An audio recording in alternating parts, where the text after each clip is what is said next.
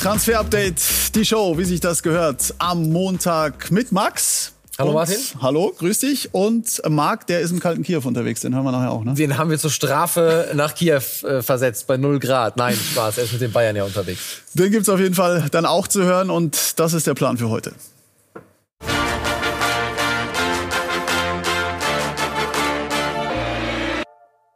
Heute in Transfer Update die Show.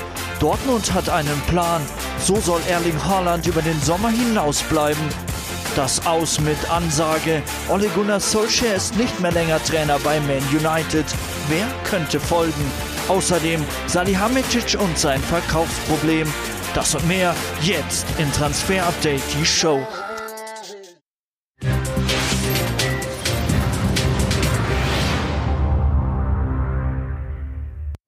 Und dann legen wir los mit diesem Haaland-Plan. Wie könnte er aussehen, dass es doch noch klappt mit einem Verbleib beim BVB? Max, ich gehe mal von aus, vor allem beim Gehalt müssen Sie ein bisschen was draufpacken. Ja, Martin, aber äh, Fakt ist, dass der BVB aktuell eben sehr, sehr viel versucht. Das sind äh, unsere Informationen, Erling Haaland über den Sommer 2022 bei Borussia Dortmund äh, zu halten. Und äh, wir haben gehört, dass da natürlich dann eine fette Gehaltserhöhung äh, auf dem Zettel steht, fast verdoppelt. Also dann wäre er so in Richtung 16 bis 18 Millionen Euro äh, beim BVB und damit wäre er wirklich der alleinige äh, Spitzenverdiener. Also äh, Reus, Hummels sind so bei um die äh, 10 Millionen. Ähm, von daher, ähm, das wäre schon außergewöhnlich für Borussia Dortmund-Verhältnisse. Und dann ist natürlich auch die Frage, was passiert mit dieser Ausstiegsklausel? Und es könnte, das ist in anderen Fällen auch schon mal passiert, zum Beispiel bei Dayo Upamecano äh, damals, als er bei Leipzig verlängert hat und nicht zum FC Bayern gewechselt ist, dass in solchen Fällen natürlich die Ausstiegsklausel einfach auf einen Sommer äh, nach hinten verlegt wird, auf den Sommer 23 und ob dann der Vertrag bis 24 verlängert wird, ähm, ist Verhandlungssache. Bei Upamecano war es damals so, er lief ähm, 21 aus und hat sich dann bis 23 verlängert und die Ausstiegsklausel ist quasi um einen Sommer nach hinten verschoben worden. Aber das sind äh, unsere Infos von heute und dass der BVB eben genau an dieser Operation arbeitet. Also das könnte der Plan sein, um Haaland zu halten. Höhe der Ausstiegsklausel, Vermutest du, die wird da ähnlich bleiben? 75 Millionen sind es ja im Moment. Also halten sich natürlich alle sehr bedeckt. 75 Millionen halten sich sehr ähm, hartnäckig, aber nicht offiziell bestätigt von der Seite. Dann nehmen wir sehr gerne Jesko von Eichmann dazu, unseren, euer äh, Reporter. Jesko, grüß dich. Also das ist der Plan, was Haaland angeht. Wie groß ist die Hoffnung beim BVB, dass das tatsächlich was werden kann? Er fühlt sich total wohl bei Borussia Dortmund und das ist dann natürlich die große Hoffnung beim BVB, dass das durchaus ein Fund ist. Auch die Fans sind ein Fund. Er steht da drauf, er liebt das, in diesem Stadion zu stehen, äh, zu spielen, zu jubeln. Er liebt die gelbe Wand, er liebt die Fans.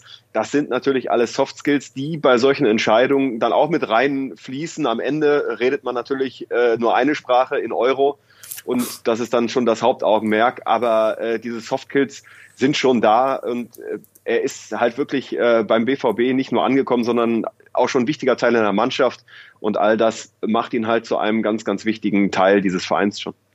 Und momentan kann er ja leider nicht mitmachen für den BVB und du hast exklusiv gesprochen mit dem Captain, mit Marco Reus. Ähm, der ist ganz guter Dinge, dass das aber in diesem Jahr vielleicht noch was werden könnte.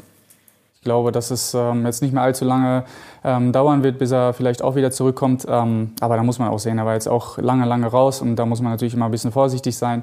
Ähm, aber nichtsdestotrotz einfach die Anwesenheit ähm, tut einem einfach gut und äh, tut der Mannschaft gut und äh, wir freuen uns sehr, wenn er dann wieder zurück ist.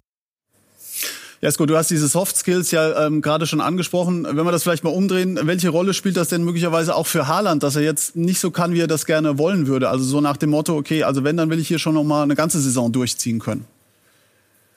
Er hat äh, absolut, also auch diese ganze Corona-Saison hat ihm besonders wehgetan, weil er halt, wie gerade gesagt, das unglaublich geil findet, vor Fans zu spielen und äh, dann auch diesen Jubel in sich aufzusaugen. Das hatte er ja kaum bisher beim BVB. Eine volle gelbe Wand hat er, glaube ich, dreimal erlebt oder sowas.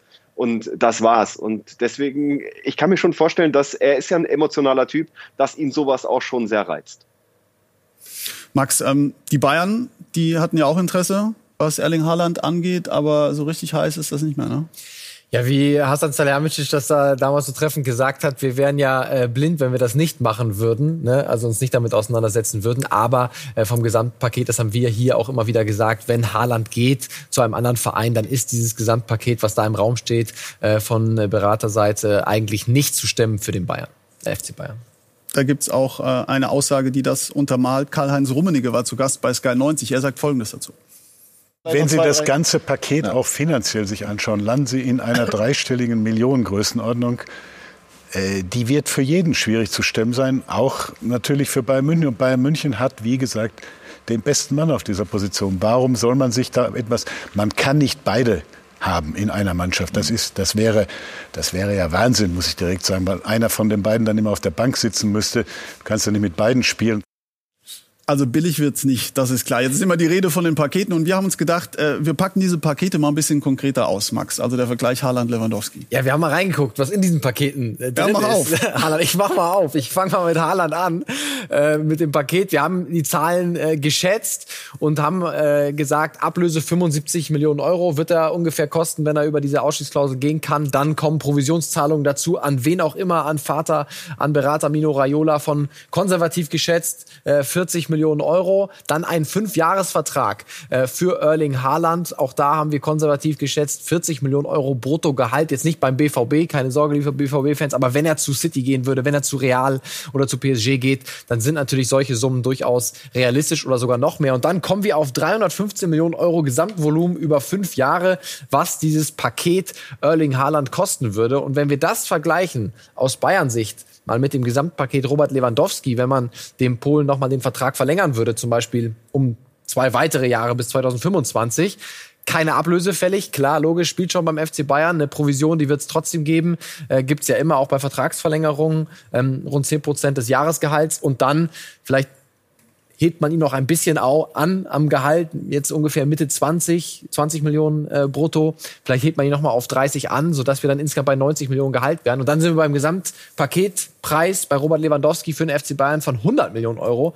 Und das ist ein Drittel des Preises vom Gesamtpaket Erling Haaland. Und das Fast ein Schnäppchen. gerade in Corona-Zeiten natürlich ein Riesenargument und zeigt einfach noch mal so deutlich, warum es eigentlich für die Bayern ähm, nicht stemmbar ist und vor allem, wie Karl-Heinz Rummenigge gesagt hat, beide zusammen, also dann aufgrund dieser Zahlen wohl undenkbar. Aber Karl-Heinz Rummenigge, äh, er hat auch gesagt, äh, trotz dieser Zahlen, Markt, äh, den gibt's immer für Erling Haaland.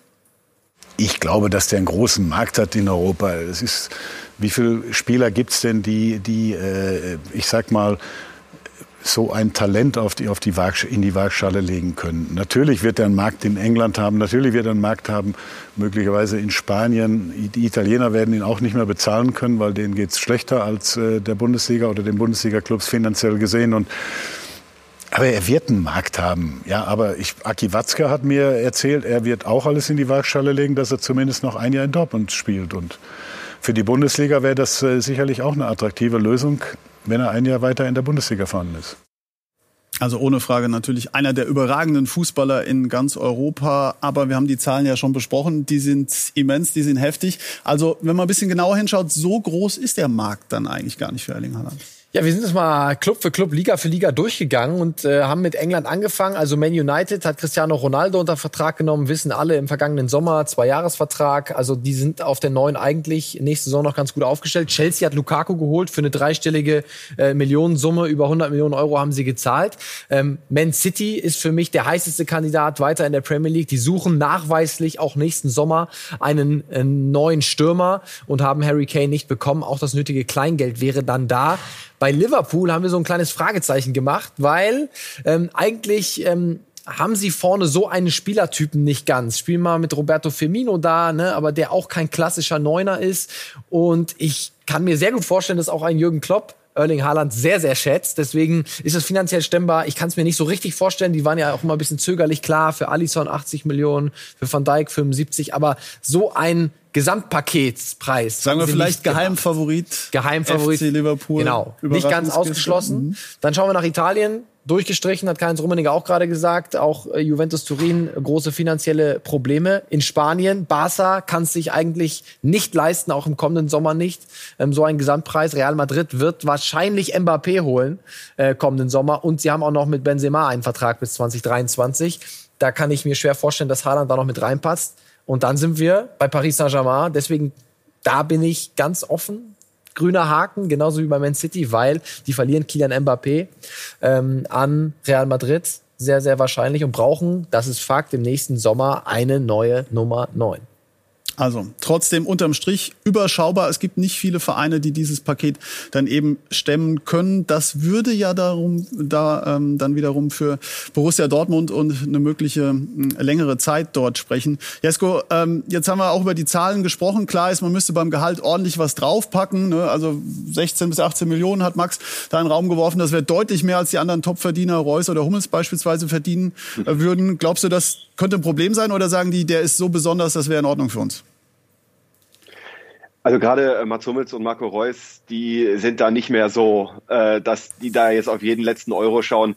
Die wissen ja auch, dass sie im Herbst ihrer Karriere sind, dass da dann eben Jungs nachkommen. Du musst halt gucken, dass du dir nicht dein Gesamtgehaltsgefüge äh, für die Zukunft ein bisschen durcheinander bringst dann mit so einem Spieler. Aber er ist es halt wert. Ne? Das zeigt er in jedem Training, das zeigt er in jedem Spiel. Aber du musst dann halt auch ein bisschen Platz schaffen. Ne? Also du hast ein paar Jungs, die viel Geld verdienen, wie zum Beispiel Roman Bürki, der nicht spielt, verdient viel Geld. Du hast im Zweifelsfall auch einen Emre Can, der äh, irgendwie nicht ganz angekommen ist beim BVB und auch sehr viel Geld verdient. Also das, äh, da musst du halt schauen, wie du eventuell dann auch bestehendes Gehalt freimachst, um das dann umzuschichten. Also gibt noch ein paar Fragen zu klären, bevor wir vermelden könnten, Erling Haaland bleibt beim BVB. Jesko, erstmal danke dir für deine Eindrücke ähm, und beim BVB. Ja, Haaland, äh, wie gesagt, das werden wir weiter verfolgen und der Daumen darf natürlich nicht fehlen, was du dazu sagst. Ja, also bei allem Realismus muss ich weiter sagen, äh, der Abgang ist weiter wahrscheinlich. Ja, ich also Abgangsdaumen wohl. Der Abgangsdaumen mhm. genau ist weiterhin äh, positiv, weil der, der, Markt wird da sein. Es gibt den einen oder anderen Verein, der das nötige Kleingeld im kommenden Sommer auch hat und äh, für den Haaland interessant sein wird. Aber Dortmund hat eine kleine Chance und die versuchen sie auf jeden Fall zu nutzen. Eine große Chance, so wie man hört, haben sie bei Karim Adeyemi. Auch das ist ja ein sehr begehrter Spieler. Ja, definitiv. Weiter Borussia Dortmund in der äh, Pole Position. Ähm, seine Berater waren auch wieder unterwegs. In der vergangenen Woche haben wir auch berichtet über das Interesse von Paris Saint-Germain. Da gab es ein Treffen jetzt mit den Pariser Verantwortlichen. Ähm, wurde auch abgesteckt, äh, was da mögliche Zahlen sind. Trotzdem bleibt es weiterhin dabei, dass Borussia Dortmund da in der Pole Position ist. Barcelona haben wir letzte Woche angesprochen, dass das eigentlich keine wirkliche Option für Karim Adeyemi ist. Jetzt sind die Fakten so, dass es tatsächlich ein Treffen gab in Barcelona, auch mit den Verantwortlichen. Nach unseren Informationen äh, war da der Papa von Karim Adeyemi auch dabei und Manni Schwabel, ja, von der Spielvereinigung Unterhaching. Warum war der da dabei? Natürlich, weil die Spielvereinigung auch äh, Interesse hat an einem Transfer, weil sie 20 Prozent Beteiligung haben an einer möglichen Ablösesumme. Und wie wir hören, wäre der FC Barcelona durchaus auch bereit, bis zu 40 Millionen Euro an RB Salzburg zu zahlen. Und was man nicht unterschätzen darf in der Gesamtgemengelage, muss auch RB Salzburg am Ende zufrieden sein. Und Dortmund könnte da noch ein bisschen aufstocken müssen in den Verhandlungen mit RB Salzburg. Bleibt weiterhin aber dabei, dass Karim Adiemi in die Bundesliga möchte, das eigentlich präferiert und dass Borussia Dortmund weiter in der Pole Position ist. Aber es gibt noch keine Einigung, es gibt noch keine Unterschrift. Deswegen wird auch in den nächsten Tagen noch mit anderen Vereinen gesprochen werden. Aber ich gehe mal davon aus, dass wir im Laufe des Dezembers, ursprünglich war ja mal Ende November angedacht, es eine Entscheidung geben wird in Sachen Karim Adeyemi. Also der BVB weiter in der Pole Position. Die Spur nach München, die ist deutlich erkaltet, ja. was Adeyemi angeht und auch äh, ziemlich kühl mittlerweile das Verhältnis von Marc Rocker, denn der bekommt überhaupt keine Chance. Äh, null Minuten hat er bis hierhin gespielt in der Champions League und auch in der Bundesliga. Das schreit nach einem Wechsel. Ja, haben wir letzte Woche auch schon gesagt, er muss weg. Äh, dann kamen jetzt in der letzten Woche Gerüchte rund um Eintracht Frankfurt. Wir sind dem Ganzen auch nachgegangen. Also es gab erste Annäherungsversuche der Rocker-Seite mit Eintracht Frankfurt. Hintergrund ist auch Markus Krösche. Der Sportvorstand kannte Rocker noch aus seiner Leipzig-Zeit, hat da auch schon Gespräche geführt, aber aktuell noch überhaupt nicht heiß, keine konkreten Verhandlungen. Deswegen, das ist jetzt ganz normal. Jetzt werden alle Vereine angehauen, ne, bei wem was gehen könnte. Und wir werden jetzt nicht jede Woche hier sitzen und einen neuen Verein präsentieren. Also sobald wirklich ernsthafte Gespräche laufen, ähm, dann äh, erfahrt ihr das hier. Also da wird weiter gepokert. Ähnliches gilt für Niklas Süle, nur andere Voraussetzungen, den wird man natürlich ganz gerne halten in München. Ja klar, aber Hasan Salihamidzic hat es bei den Kollegen von The Zone am Freitag äh, klar auf den Punkt gebracht. Die Gespräche sind nicht einfach und äh, so ist es eben, wenn man mit einem Spieler verhandelt, der nur noch sechs Monate oder sieben, acht Monate bis Sommer 22 Vertrag hat. Der kann eben ablösefrei wechseln und der kann wenn er das tatsächlich tut, auch richtig abkassieren. Und das macht die Gespräche so schwierig. Weiterhin hat äh, Niklas Süle lange mit dem Gedanken gespielt, Bayern zu verlassen. Jetzt äh, wird es natürlich eine Schamoffensive geben, auch von Trainer Julian Nagelsmann. Der würde ihn gerne behalten. Die kennen sich, haben ein Vertrauensverhältnis. Ob das dann dazu führt, dass Niklas Süle wirklich umdenkt und dann doch bei Bayern bleibt, werden jetzt die nächsten Wochen zeigen. Aber so wie Hassan das gesagt hat, das ist nicht einfach aufgrund der Vertragskonstellation. Ja, und die bedeutet auch, wenn es dazu kommt, dass er nicht verlängert, würden die Bayern in die Röhre gucken, was eine Ablöse angeht. Das ist natürlich auch nicht im Interesse der Bayern, das ist klar. Und deshalb haben wir uns mal äh, Gedanken gemacht über die äh, Verkaufsbilanz bis hierhin von Hasan Salihamidzic. Äh, muss dazu sagen, seit 2020 ist er ja als Sportvorstand quasi, was diese Disziplin der Transfers geht, in der alleinigen Verantwortung. Macht. Ja, dass äh, eigentlich nur Thiago in der Zeit verkauft, seitdem er 2020 Sportvorstand ist. Davor, ab Hummels bis Sandro Wagner, waren quasi auch noch Uli Hoeneß und äh, Karl-Heinz Rummenigge natürlich sehr involviert in die äh, Transferpolitik des FC Bayern. Ähm, und Uli Hoeneß hat das jetzt auch in dem Podcast Elf Leben gesagt dass Hasan Salihamidzic schon auch ein bisschen liefern muss in Sachen Ablösesummen. David Alaba ist letzten Sommer ablösefrei gegangen und es laufen wieder zwei Verträge aus. Tolisso und auch Niklas Süle. Deswegen, da ist er gefordert. Vor allem die Rahmenbedingungen werden auch nicht einfacher für die Bayern aufgrund der Corona-Situation. Da braucht man natürlich ähm, Kohle. Ja, und über diese Bilanz hat sich auch unser Reporter Marc Bärenbeck Gedanken gemacht. Wie gesagt, den haben wir ja ausnahmsweise mal nach Kiew geschickt.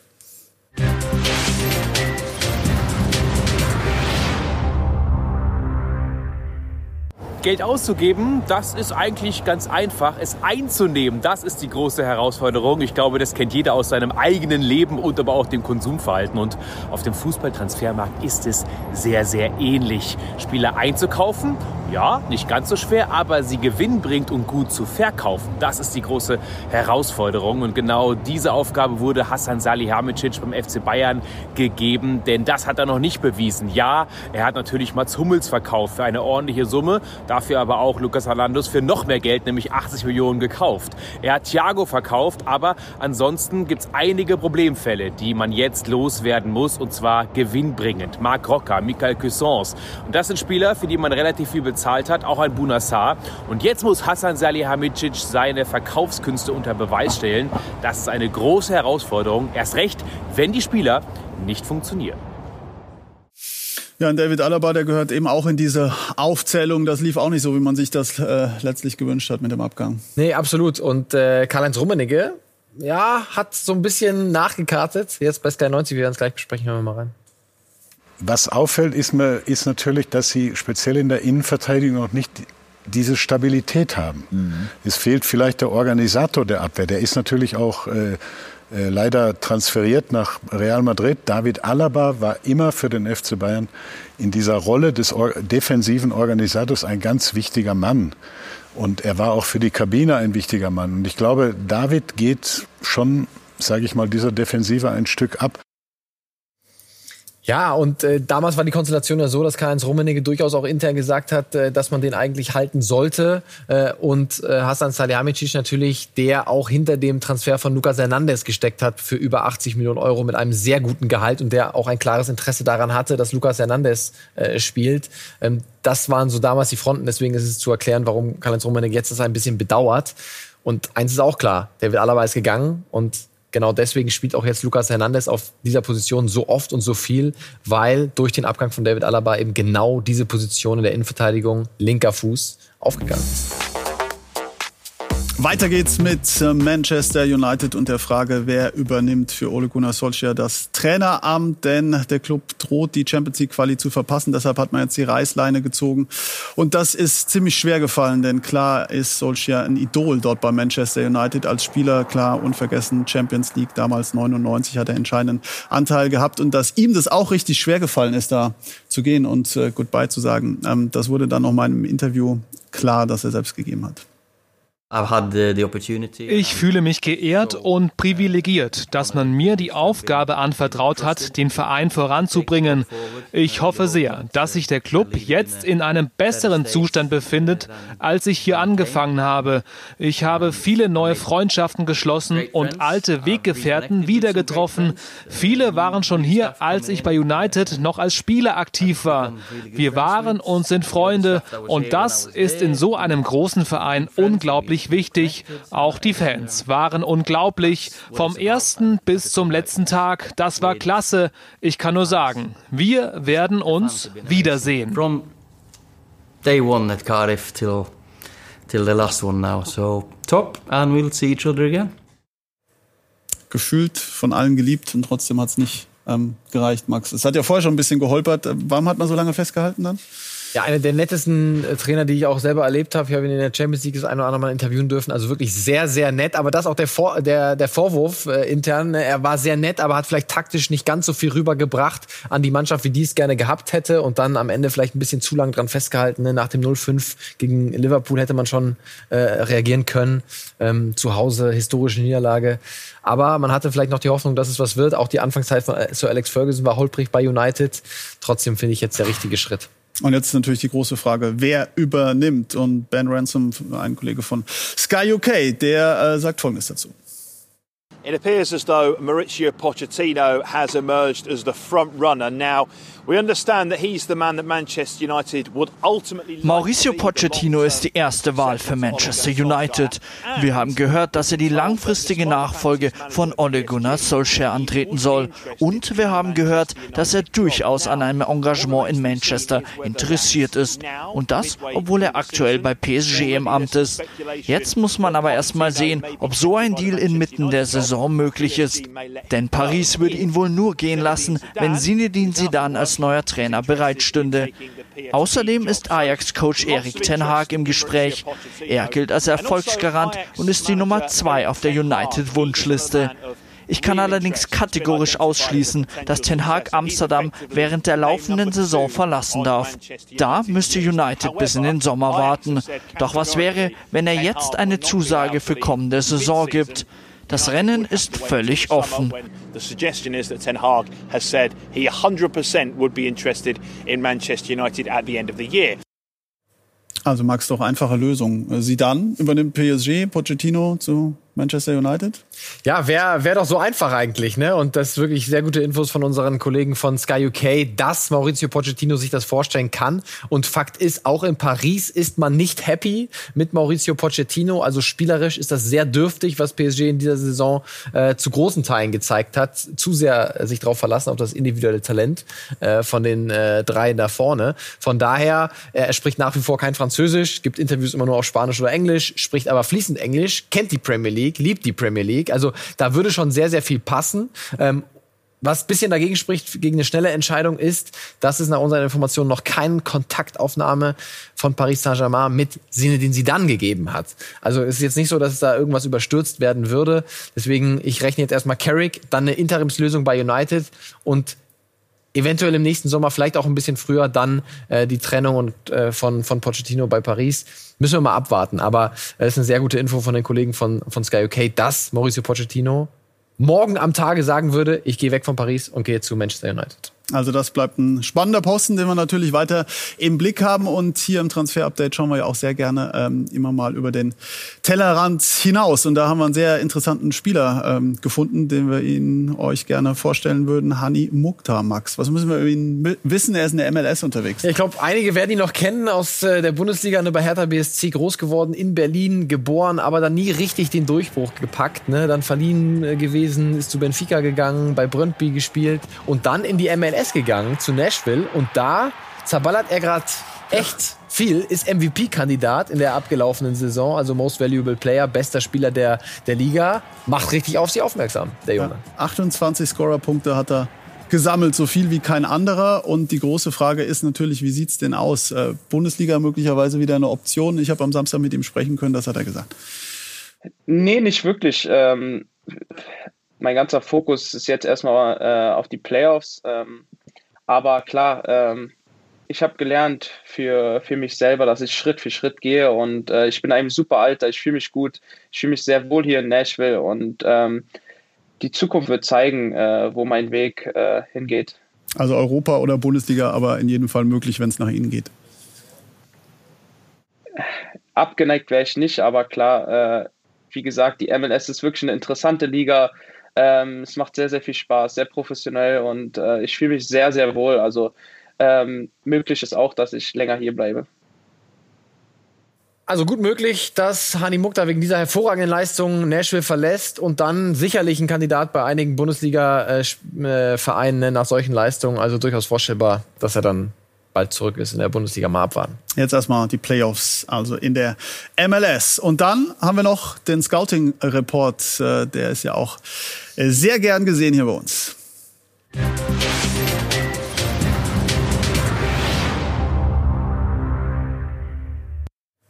So, und hier ist er, der erste Debütant der Ära Xavi beim FC Barcelona. Ilias ist äh, sein Name, ganz, ganz jung und das ist einer der nächsten Talente, ja, einer der nächsten Riesentalente beim FC Barcelona nach Pedri, nach Gavi, die wir auch schon hier im Transfer-Update und im Scouting-Report näher vorgestellt haben.